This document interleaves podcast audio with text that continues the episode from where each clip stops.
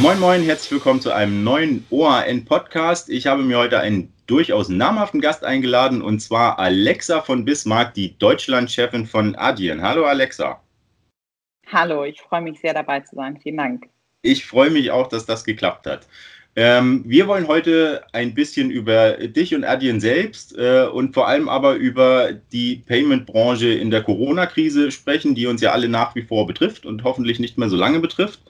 Aber erstmal zu, zu Adyen und zu dir. Du bist Country Managerin äh, Deutschland ähm, und bist dafür für Adyen, für ein sehr großes mittlerweile internationales Unternehmen tätig. Ähm, wie, wie muss ich mir die Arbeit als, als Deutschlandchef oder Chefin von einem großen internationalen Unternehmen vorstellen? Also wie viel verwaltest du eigentlich nur, was quasi von oben herkommt und wie viel äh, Eigenständigkeit hast du auch in deinem Bereich? Ich glaube, bei Adyen haben wir das Glück, dass wir uns sehr als internationales Unternehmen verstehen und als ein Unternehmen. Also es geht weniger darum, äh, ob wir jetzt einzelne Länder ähm, äh, ob wir da eine eigene Entscheidung treffen, sondern die Grundidee ist mehr, dass wir alle ein gemeinsames Ziel haben ähm, und dass wir lokalisieren da, wo es Kunden hilft. Also es ist wirklich so, dass wir unser Produkt und Development in Amsterdam haben. Wir sind sehr eng, arbeiten wir mit denen zusammen. Wir haben viele Projekte, wo wir in cross-functional Teams arbeiten, wo wir eben sagen, es kommen äh, Leute aus Deutschland gemeinsam mit Leuten ähm, aus unserem Team in den USA und in Amsterdam zusammen, um Projekte zu entwickeln. Und ähm, deshalb verstehe ich das gar nicht so sehr als ähm, Deutschland, Adyen Deutschland, sondern wir sehen uns wirklich alle als Adyen und schauen eben, dass wir, ähm, wir im deutschen Team die Stimme für den Händler aus dem deutschen Raum sind, was Produktentwicklung und sowas angeht. Okay. Ähm, ihr habt mit, äh, mit Spotify, mit Netflix, Zalando, äh, seit einer Weile auch eBay, habt ihr ja nur wirklich viele große Kunden auch. Wo, wo gibt es denn da so noch Wachstumspotenziale? Also ist der Markt nicht irgendwann aufgeteilt? Und ich meine, es gibt ja nur so und so viele große Unternehmen, die äh, einen Payment-Anbieter benötigen. Das, der größte Anteil unseres Wachstums kommt äh, tatsächlich immer von Bestandskunden. Also 80 Prozent, äh, relativ konstant, ähm, wachsen wir durch die Kunden, die mehr Volumen zu uns geben. Hintergrund ist der, dass eine das Abwickeln von Zahlungen ist eine sehr sensible Sache und selten ist es so, dass ein großer Kunde sagt oder ein mittelgroßer Kunde, hier ist mein ganzes Volumen und ähm, das war's, sondern es geht meistens so, dass wir mit sehr wenig anfangen und uns dann eben beweisen, um dann mehr Volumen zu bekommen. Okay. Dazu haben wir natürlich noch einen Direktvertrieb. Das heißt, wir machen natürlich viel oder wir sind bekannt für das Thema Enterprise, aber genauso fokussieren wir uns auf das nächste Segment, was daran reicht. Also wir nennen es mit Market aber in Deutschland würde man wahrscheinlich Mittelstand sagen, ähm, mhm. wo eben viele Kunden auch auf der Suche sind nach, ähm, nach Payment Service Providern, die helfen können. Und wir haben da uns, glaube ich, in den letzten Jahren sehr gut aufgestellt, ähm, für jeden Kunden ein passendes Produkt zu haben. Denn am Ende bauen wir immer für alle Kunden und das, was eben ein großer Kunde nutzt, kann genauso gut ein Mid-Market-Kunde oder ein kleiner Kunde nutzen. Okay, also wenn ich jetzt äh, Mittelständler bin oder auch äh, kleiner Händler, ist es ja bei uns äh, oft der Fall, dann äh, kann Adyen trotzdem für mich äh, auch eine Adresse sein. Absolut. Also Adyen for everyone, sagen wir. Und äh, das ist absolut das Ziel. Ähm, wir befinden uns nun in dieser immer noch berüchtigten Corona-Krise und 2020 hatten viele Unternehmen, viele Marktteilnahme diese, diese Corona-Delle. Da sind viele Umsätze eingebrochen, da sind Gewinne eingebrochen. Ähm, wenn man sich die Zahlen anschaut äh, der, des Geschäftsjahres, ist diese Delle bei Adyen vergleichsweise klein ausgefallen im Vergleich zu einigen Konkurrenten. Woran lag das?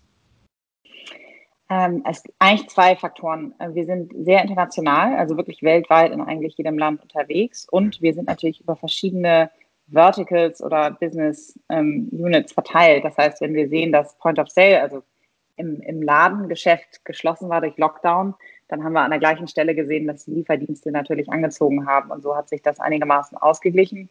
Dazu kam auch, dass wir immer relativ risikoavers waren im Bereich Reisen. Ähm, und so, dass uns das natürlich, was einen großen Einbruch erlitten hat, ähm, nicht so mitgenommen hat. Äh, und äh, genau, da waren wir gut aufgestellt. Würdet, würdest du sagen, dass die Corona-Krise, äh, einige Branchen, einige Unternehmen haben ja durchaus auch profitiert, dass das so ein bisschen so ein Glücksfall für Adyen war? Nein, Glück, Glücksfall würde ich es nicht nennen. Ich glaube, keiner kann sich sowas wünschen. Ähm, ich glaube, wir hatten ein, ein Jahr, in dem wir gemerkt haben, dass wir viele Händler gut unterstützen konnten mit schnellen Lösungen. Also viele Händler, die nur im Point-of-Sale-Bereich unterwegs waren, Läden hatten, die schnell online gegangen sind. Wir haben schon gemerkt, dass wir unsere Strategie für die Zukunft sozusagen den Händlern hilft und äh, wir da viel zu tun hatten. Aber äh, natürlich hätten wir uns das auch anders gewünscht. Wir hätten ihnen auch gerne geholfen ohne Corona. also bleibt die Hoffnung, dass die Krise irgendwann vorbei ist. ja, absolut, klar. Allein persönlich. Ich glaube, wir alle freuen uns wieder ins Büro zu gehen. Ja, ja, genau. Wir hatten ja im Vorgespräch schon ein bisschen drüber geredet. ähm, anderes Thema, was letztes Jahr große Wellen geschlagen hat und direkt äh, im Payment-Sektor angesiedelt ist, ist das Thema Wirecard. Äh, von dem Skandal haben mittlerweile alle schon gehört. Würdest du sagen, dass das ein Glücksfall für Adyen war? Nein, auch nicht. Also tatsächlich aus mehreren Gründen. Ähm, A ist es, ähm, glaube ich, schwierig für Außenstehende Payment Provider zu differenzieren. Und deshalb ähm, wurde grundsätzlich einfach das Vertrauen in die Branche erschüttert. Ähm, und deshalb ist es nicht gut, natürlich. Mhm. Ähm, ich glaube, wir konnten relativ ähm, schnell und transparent darauf reagieren und einfach unsere Kunden, unseren Kunden die Sicherheit geben, dass wir sehr anders sind und wie wir es anders machen. Also wir haben am Ende ähm, wirklich viele FAQs rausgeschickt, haben sehr transparent unsere Struktur, Unternehmensstruktur erklärt ähm, und haben, äh, ja, machen das einfach immer noch und regelmäßig, dass die Kunden sich sicher sein können, äh, dass sie, dass wir ein sehr anderer, ähm, eine ganz andere Mentalität haben. Das war aber, aber auch so ein Punkt, wo ihr, wo ihr dann sagen musstet, wir müssen hier jetzt äh, was kommunizieren, oder? Also ähm, wir haben es proaktiv gemacht, weil wir wollten, dass die Kunden sicher gehen, dass sie sich nicht wundern müssen oder nachfragen müssen. Das hat auch, äh, wurde gut angenommen. Ähm, ich glaube, was wir immer gefragt werden, ist, ob wir nun ganz viel Business bekommen haben von Wirecard. Dem ist nicht so. Ähm, ehrlicherweise kaum was. Und zwar deshalb, weil Wirecard in anderen Branchen unterwegs war als wir. Mhm. Ähm, deshalb gab es da wenig Überschneidung. Und darum ist es, ähm, sind wir da relativ neutral. Uns taten die Mitarbeiter leid. Das wünscht man, glaube ich, keinem. Aber äh, wir haben da jetzt nicht, es war kein Glücksfall für die Branche. Hm. Ähm, ja, also ist ja schon angesprochen, das Vertrauen äh, in, die, in die ganze Branche wurde da ja durchaus äh, erschüttert. Dann, äh, wie, wie kann man denn äh, von eurer Seite aus für Vertrauen beim, beim Kunden sorgen? Also jetzt mal abgesehen davon, dass man hoffentlich äh, nicht so eine Nummer zieht, wie das die Wirecard-Bosse gemacht haben. Also ich glaube, bei uns ist der große Unterschied, dass wir alles in-house bauen. Äh, wir haben keine Mergers and Acquisition Strategie. Das heißt, wir sind einer der wenigen oder ich glaube sogar der einzige Provider, der alle Produkte in-house baut auf einer Plattform, okay. weil wir daran glauben, dass wir so den meisten Wert schaffen können. Ähm, das heißt auch, dass unsere Unternehmensstruktur sehr simpel ist. Wir sind Adyen und ähm, das ist Adyen NV an der Börse gelistet. Das heißt, sehr transparent einsehbar auch ähm, äh, finanziell. Ähm, wir sind außerdem transparent. Es gibt natürlich Länder, wo wir keine Acquiring-Lizenz haben, also wo wir sogenanntes Cross-Border-Acquiring machen. Das heißt, dass man aus Europa heraus dort den Markt bedient. Wenn Kunden das nicht wollen und mit einer dritten Partei arbeiten wollen, dann ähm, sind wir nur technisches Gateway. Das ist jetzt vielleicht ein bisschen kompliziert, da ins Detail zu gehen, aber äh, das heißt am Ende, dass wir dann auch vertraglich nicht mit dem, mit dem äh, lokalen Unternehmen zusammenarbeiten, sodass dieses was man gehört hat aus der Presse, ich weiß nicht viel darüber, aber dass man, mhm. dass irgendwelche Sachen, die versteckt werden, das geht gar nicht bei uns. Wir sind da sehr, okay. sehr transparent. Und ich glaube, dass am Ende die, ähm, was wir versuchen in der Zusammenarbeit mit Kunden, ist, dass wir sagen, wir sind kein Service Provider, wir sind Partner. Das heißt, dass wir immer versuchen, proaktiv transparent zu sein und wirklich die Fragen zu antizipieren und zu sagen, wie können wir sicherstellen, dass ihr das Gefühl habt, gut aufgestellt zu sein, dass ihr das Gefühl habt, uns vertrauen zu können, was braucht ihr noch? Und das hat ehrlicherweise relativ gut funktioniert. Da kommt auch wieder das lokale Büro ins äh, Spiel, weil wir eben auf Deutsch mit deutschen Kunden sprechen können.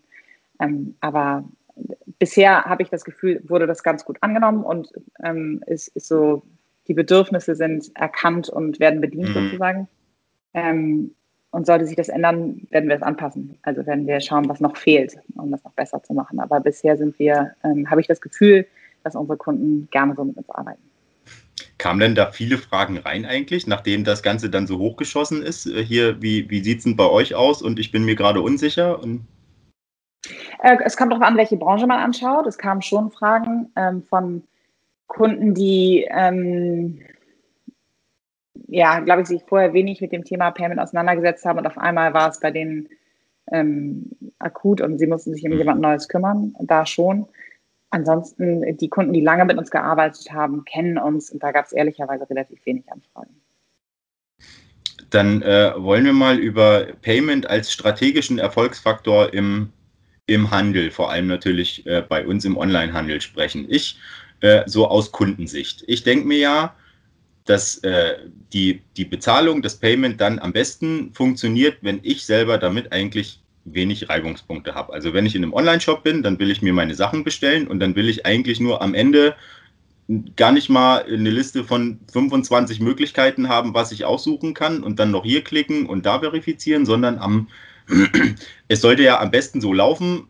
Ich habe mein Zeug im, äh, ich wollte gerade Papierkorb sagen, im Warenkorb, äh, hm. klicke auf Jetzt kaufen, bezahle damit und damit ist das fertig und das ist auch im Prinzip dann mein einziger Anknüpfungspunkt ähm, für diesen Bezahlvorgang.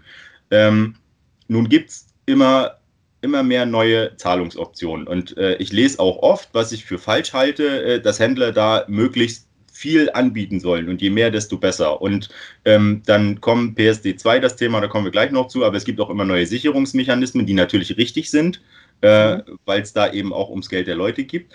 Aber das macht doch das alles auch immer komplizierter, oder? Für euch doch auch. Also erstmal, ich stimme dir total zu, genau das sollte es sein. Der Zahlen sollte keinen davon hin, ab hin, oder sollte niemanden hindern, erfolgreich auszuchecken und, die, ja. äh, und den Kauf zu erledigen. Und das ist genau unsere Aufgabe. Wir wollen sicherstellen, dass das ein reibungsloser Prozess ist, dass der Kunde sich abgeholt fühlt und dass der Kunde weiß, ich habe eine Karte hinterlegt, ich sehe sie gar nicht, ich drücke auf Kaufen und ähm, alles funktioniert. Jetzt denken wir aber mal einen Schritt weiter. Ähm, du hattest jetzt gesagt E-Commerce, aber wir, äh, unser großes ähm, oder wir glauben ja sehr stark an das Thema Unified Commerce. Es kann nämlich, also natürlich soll es eigentlich unsichtbar sein, aber man kann auch einen Schritt weitergehen und sagen, wie kann ich als Händler schöne Shopping-Erlebnisse kreieren und wie kann Payment dabei helfen? Ein Beispiel ist, wir haben einen Sportschuhhersteller, mit dem wir arbeiten, der online und offline verknüpft, wie wir es Unified Commerce nennen. Und der beispielsweise sagt, du kannst die Schuhe online vorbestellen, du kommst zu uns in den Laden, da stehen sie schon ähm, bereit und da ist dann nur noch ein Basketballcourt und du kannst spielen. Das ist eine super schöne Verknüpfung von Online und Offline und am Ende geht es da wirklich nur um den Kunden und das ist die coole Shopping Experience. Genauso, wenn du dir vorstellst, ähm, du hast schon mal offline eingekauft und ähm, willst das nächste Mal online einkaufen. Das wäre irgendwie, das, das schönste Szenario ist ja, dass du deine Kreditkarte, die du offline benutzt hast, nicht nochmal eingeben musst. Und das sind so sogenannte Shopper Journeys, wie wir sie nennen, die wir kreieren und wo wir sagen, der Kunde steht im Mittelpunkt und er soll über jeden Kanal das gleiche Einkaufserlebnis haben, was dann auch mhm. ein Stück weit personalisiert ist, für ihn relevant. Er sieht eben nicht 20 Bezahlmethoden, sondern die, die er gerne nutzt. Und somit äh, kann man das, ähm, den, den Checkout so einfach und dennoch angenehm wie möglich machen. Da geht es also schon letztlich für euch auch darum, das für, für alle Beteiligten so unkompliziert und einfach wie möglich zu machen, auch wenn eben immer neue Schranken dazukommen quasi das ist ja unsere Aufgabe. Wir sagen, der Kunde steht im Mittelpunkt für den Händler und der Kunde soll das beste Shopping-Erlebnis haben und das, was an Komplexität dazukommt, ist unsere Aufgabe zu vereinfachen. Genau. Da ist ja das Thema äh, PSD2 äh, für alle, die mit Payment irgendwie zu tun haben, äh, nach wie vor ein großes ähm, und hat eben zum Beispiel mit der Zwei-Faktor-Authentifizierung, die ja grundsätzlich eine gute Sache ist, auch mehr Sicherheit gebracht, aber eben wieder was ich ja eben schon gesagt hatte, diesen zusätzlichen Schritt, den eigentlich der, der Nutzer nicht haben will, aber der vielleicht auch notwendig ist. Ähm, wie war das eigentlich für euch mit der, mit der Umsetzung? Äh, war, das, war das schwierig, das so in äh, eure Produkte zu implementieren, dass es eben für alle funktioniert oder, oder ähm, nicht? Wir haben sehr früh uns damit beschäftigt. Äh, wir haben unser eigenes Produkt gelauncht vor, ich glaube, schon zwei Jahren sodass mhm. wir ziemlich früh angefangen haben, äh, das als Chance zu begreifen, denn wir alle vergleichen es immer mit dem Checkout ohne Zwei-Faktor-Authentifizierung. Aber wenn man es wirklich richtig vergleichen möchte, muss man, äh, du kennst bestimmt noch die Zeit, in der man ein statisches, statisches Passwort auf einen, einen Redirect eingeben musste. Das war 3 Secure 1. Ich weiß nicht, wie das was sagt wo man dann meistens das Passwort ja, ja, das hatte ist lange und den Kauf abgebrochen hat. Genau.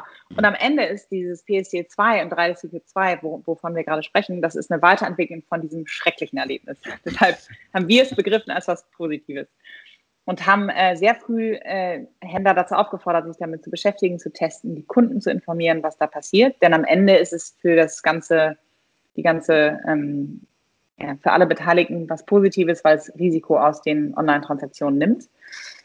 Es ist so ein bisschen ein Moving Target, weil wir alle abhängig sind davon, dass die Banken es richtig umsetzen. Mhm. Und deshalb haben wir, arbeiten wir da sehr stark mit Machine Learning und sagen, ähm, wir, wir, haben einen sogenannten Authentication Engine, wo wir sehen, der, die Bank äh, wickelt es gut ab. Deshalb äh, schicken wir es jetzt über 3 Secure 2. Wenn wir sehen, eine Bank ist noch nicht fertig, dann schicken wir es über 3 Secure 1. Das ist natürlich für, als Shopping-Erlebnis nicht ideal, aber es ist immer noch besser, als dass die Transaktion geblockt wird von der Bank.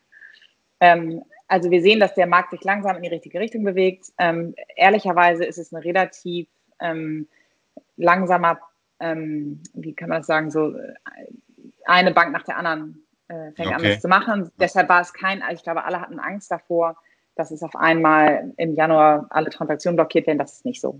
Und das ist eigentlich was Positives. Genau, ja, äh, du hattest eben schon angesprochen, äh, das Thema Unified Commerce, was bei euch ein mhm. sehr, sehr großes Thema ist. Erklär mal äh, sehr einfach für Laien wie mich, was man sich darunter vorstellt. Also, Unified Commerce ist am Ende die Weiterentwicklung von, was du vorher gehört hast, wahrscheinlich Omnichannel. Das mhm. heißt, der Händler soll auf jedem Kanal dem Shopper die Möglichkeit geben, einzukaufen.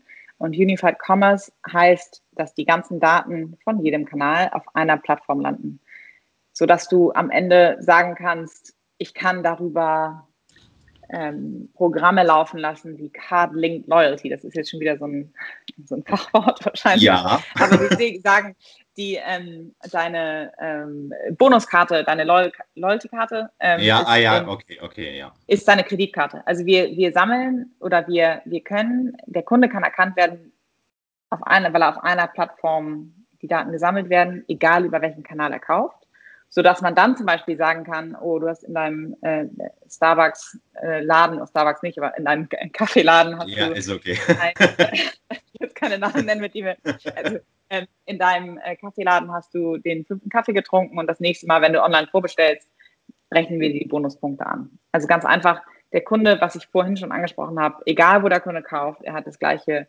äh, er wird erkannt, er hat ein individualisiertes Shopping-Erlebnis, ähm, was genau auf ihn zugeschnitten ist und er kann die ganzen Vorteile nutzen, äh, die man normalerweise immer nur ähm, in, so in Silos äh, vorher auf einem Kanal hatte.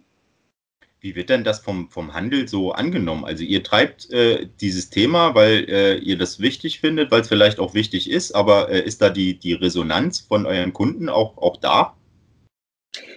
Also wichtig zu verstehen bei Adyen ist, wir bauen nie etwas, weil wir glauben, dass es wichtig ist, sondern wir bauen Produkte, weil unsere Kunden das wollen. Das heißt, okay. äh, wir nie einfach sagen, wir glauben daran und deshalb pushen wir es in den Markt, sondern wir sind wirklich im Dialog mit unseren Kunden, um zu verstehen, was deren Ziele sind. Und ich glaube, die letzte Zeit hat gezeigt, wie wichtig es ist, die Menschen dort zu erreichen, wo sie sind, sodass eben viele Händler sagen, wie kann ich das Shopping-Erlebnis optimieren? Wir alle wissen, und ich glaube, also man sich selber nicht aus, wenn wir bei Amazon kaufen, dann ist es angenehmer, dass ich weiß, in zwei Tagen ist es da. Und das heißt, meine Erwartungshaltung ist irrsinnig gesteigert für jeden anderen Online-Shop mhm. über das Shopping-Erlebnis. Und deshalb ist das Thema Unified Commerce für so viele Händler, die in, auf den verschiedenen Kanälen verkaufen, wahnsinnig relevant, weil es um Shopping Experience geht. Was will der Kunde? Der steht im Zentrum. Und Unified Commerce kann helfen, ein optimiertes Shopping-Erlebnis zu kreieren. Und deshalb äh, fokussieren wir uns darauf, weil aus dem Markt diese Anfrage kommt. Okay. Ähm, war das im, im letzten Jahr auch noch so? Äh, welchen Einfluss hatte denn Corona auf, äh, auf das Thema? Weil äh, also alles, was im Prinzip dann mit, mit stationär in diesem äh, gesamten Kosmos dann zu tun hatte, das fiel ja erstmal für Monate komplett weg. Und äh, jetzt fällt es halt immer noch sehr weitreichend weg. Also wenn man, wir waren jetzt letztens gerade tatsächlich mal in einem Möbelmarkt und da geht das dann aktuell ja nur mit den Tests und es ist alles sehr, sehr reduziert. Ist zwar schön, dass sie aufmachen können, aber viele sagen auch, eigentlich rechnet sich das noch gar nicht so für uns. Genau, und das ist, glaube ich, noch ein weiterer Punkt, der unterstreicht, wie wichtig das ist, über alle Kanäle zu verkaufen. Deshalb sehen wir, dass es eben eine enorme ähm, oder ein Punkt war, mit dem sich Händler enorm beschäftigt haben. Denn die, die nur einen stationären Handel hatten, haben dann auf einmal in sehr kurzer Zeit sehr innovativ Wege gefunden, ihre Kunden anders zu erreichen. Also wir hatten mhm. zum Beispiel ähm, Hugo Boss hatte, die, die Läden waren geschlossen, dann haben sie virtuelle Termine über Zoom gemacht, wo sie Händler, äh, Shopper durch die Laden, Läden geführt haben, um dann okay. äh, E-Mail, eine ne, ne Pay-by-Link nennt es sich, also den Kunden ja. erreicht haben, der dann so zahlen kann. Und ich glaube, das sind Konzepte, die sehr personalisiert sind, die jetzt neu entstanden sind und wo Händler sehr schnell flexibel waren und reagiert haben und eben gemerkt haben, welche Vorteile es hat, wenn man die Kanäle verbindet. Deshalb stimmt es, es sind, diese einzelnen Kanäle sind äh, immer noch, ja, wir wissen nicht genau, wann es wirklich wieder normal ist, aber wir haben schon gemerkt, dass so ein Ruck durch die äh, Händler ging, die gemerkt haben, es reicht eben nicht stationär zu sein oder im Online-Bereich zu sein. Äh, wir müssen das verbinden. Wir müssen, mhm. denn auch, natürlich sagt man, online ist jetzt im letzten Jahr gestiegen. Was aber auch gestiegen ist, und das ist interessant, wir haben so eine Studie gemacht, ist die Loyalität von Shoppern. Also Shopper wollen gerne Händlern in ihrer Umgebung helfen. Sie wollen gerne sagen, das sind die, die in der Krise sind, wie kann ich die unterstützen? Mhm. Das heißt, wenn man der Laden zu ist, würde ich eher bei denen kaufen, wenn er online irgendwas anbietet. Weil wir da irgendwie doch ein, was ich sehr beruhigend finde, ein, gutes Miteinander haben. Genau, und äh, deswegen können wir auch allen die Angst nehmen, dass die Innenstädte tot sein werden irgendwann, nur durch den Onlinehandel. Ähm, ja, also wir sehen, dass es eben, es muss beides passieren. Es muss äh, stationärer Handel sein, es muss online sein, mobile. Der Kunde muss einfach da mhm. erreicht werden, wo er will. Es wird, ähm, es wird ein Mix sein. Also in dieser Studie kam auch raus, dass ein Großteil der Kunden, ich habe die genaue Zahl vergessen, ich glaube, es war sowas wie 58 Prozent oder so, freuen sich schon wieder in die Läden gehen zu können, weil wir es ja. eben auch alle vermissen. Das kann ich nachvollziehen. Äh, und da kann man, also es ist zwar wahrscheinlich ein bisschen zynisch, äh, die Corona-Krise als Glücksfall für irgendwas zu bezeichnen, aber äh, zumindest kann man nicht absprechen, dass aus der Not heraus viele eben doch kreativ geworden sind und eben geschaut haben, wie sie sich weiterentwickeln können. Ja, es wäre schöner gewesen, man hätte es nicht gebraucht, aber ich denke ja. so, mit Blick auf Deutschland kann man das schon sagen, dass es so ein, so ein Ruck war, der mhm. ähm, passiert ist und der viel bewegt jetzt. Äh, dann gucken wir doch noch mal zum Schluss in die, in die Zukunft. Ähm, speziell jetzt auf den Payment-Bereich äh, oder die Verbindung von Payment und Handel gemünzt. Was erwartest du denn in den, in den kommenden Monaten, wenn man halt hoffentlich irgendwann mal wieder von der Zeit nach Corona sprechen kann, wann auch immer das sein wird? Ähm, wie entwickelt sich denn der Markt und was ist der ganz große nächste Trend? Die Frage muss ja kommen. der ganz große nächste Trend, also wie vorher schon gesagt, wir sind immer äh, relativ zurückhaltend, äh, uns zu großen nächsten Trends zu äußern, weil wir am Ende sagen, wir wollen die Probleme von heute lösen für Kunden oder Händler und wir wollen nicht an irgendwas bauen, bei dem wir gar nicht wissen, ob das am Ende ein Trend wird, sondern wir kümmern uns um die Themen, die Händler heute beschäftigen. Was wir natürlich sehen, ist, ähm, dass das Thema Mobile nach wie vor sehr stark am Vordergrund steht, dass wir, wie du am Anfang schon angesprochen hast, ähm, sehr stark damit beschäftigen, wie man das Payment so ähm, äh, reibungslos und so unsichtbar wie möglich machen mhm. kann, aber eben auch so personalisiert. Also, dass wirklich jeder Kunde so abgeholt wird, wie er es gerne möchte. Wir sehen, dass äh, das Thema Plattforms weiterhin sehr groß ist. Ähm, also, dass äh, diese ganzen, wenn man das Wort noch nennen kann, Share Economy, also das ist immer noch ein Riesenthema mhm. in allen Bereichen. Und was für uns jetzt im letzten Jahr, und das finde ich auch irgendwie ähm, schön zu sehen war, wir haben einen äh, Adyen Giving nennen wir das. Also am Ende ist es so, wir, wir, wir sind natürlich ein Unternehmen, was sich darum kümmert, dass wir carbon neutral sind, was unser CEO sagt, unsere License to Operate, das sollte jeder machen, das ist nichts Besonderes. Was wir aber auch noch machen, ist, dass wir versuchen, Händler, Händlern zu helfen, ähm, in die gleiche Richtung zu gehen. Und deshalb haben wir ein Produkt, das heißt Adyen Giving. Das heißt, dass einige Händler, wenn du beispielsweise einen Lieferdienst hast, der Essen ausliefert, dann kann der Kunde in demselben Checkout direkt an eine ähm, Essensspende spenden. Wir übernehmen die Kosten und ähm, der Händler sammelt das Geld sozusagen äh, mhm. on behalf äh, dieser NGO ein. Und da haben wir auch gesehen, dass es da durchaus mehr Nachfrage gab. Und ich finde, das ist irgendwie eine ganz schöne, ähm, ein ganz schöner Trend, dass in dieser schwierigen Zeit Leute wirklich daran denken, sich gegenseitig zu helfen. Auf jeden Fall. Finde ich eine sehr coole Initiative, muss ich sagen. Ich habe letztens gerade äh, sehr viel mich auch mit Nachhaltigkeit gerade in der Logistik beschäftigt für einen längeren Artikel und äh, finde es immer gut, wenn Unternehmen äh, da auch ein bisschen proaktiv äh, an die Sache rangehen und nicht nur aus dem, ach, wir müssen ja jetzt äh, heraus. Habt ihr denn für euch selber schon äh, ein Ziel gesetzt, wann ihr CO2-neutral arbeiten wollt, wie das ja gerade alle großen Unternehmen machen? Adin ist seit Anfang an CO2-neutral. Okay, sehr gut. Ja, aber das ist wie gesagt die License to Operate und äh, das, was wir weitermachen, ist eben den Giving. Es gibt außerdem noch eine Initiative der Planet Fee, wo ähm, jeder Händler sich selber, wenn er mit uns Process oder nicht, sorry für das Englisch, das ist schwierig beim Payment, jeder Händler, der mit uns arbeitet, der kann auch äh, das nutzen, das System, um sich selber oder die Produkte, die er verschickt, dann ähm, zu offsetten. Okay, alle Händler mit grünem Daumen, ihr habt es gehört. Ähm, ja. Alexa, es hat Wir mir sehr viel gern. Spaß gemacht. ja. äh, vielen, vielen Dank äh, für das Interview, für den Podcast. Hat mich sehr gefreut. Danke. Hat mich auch sehr gefreut. Und äh, wir hören uns beim nächsten Mal. Entweder Ende Mai oder Mitte Mai. Stay tuned. Bis dahin. Ciao. Tschüss.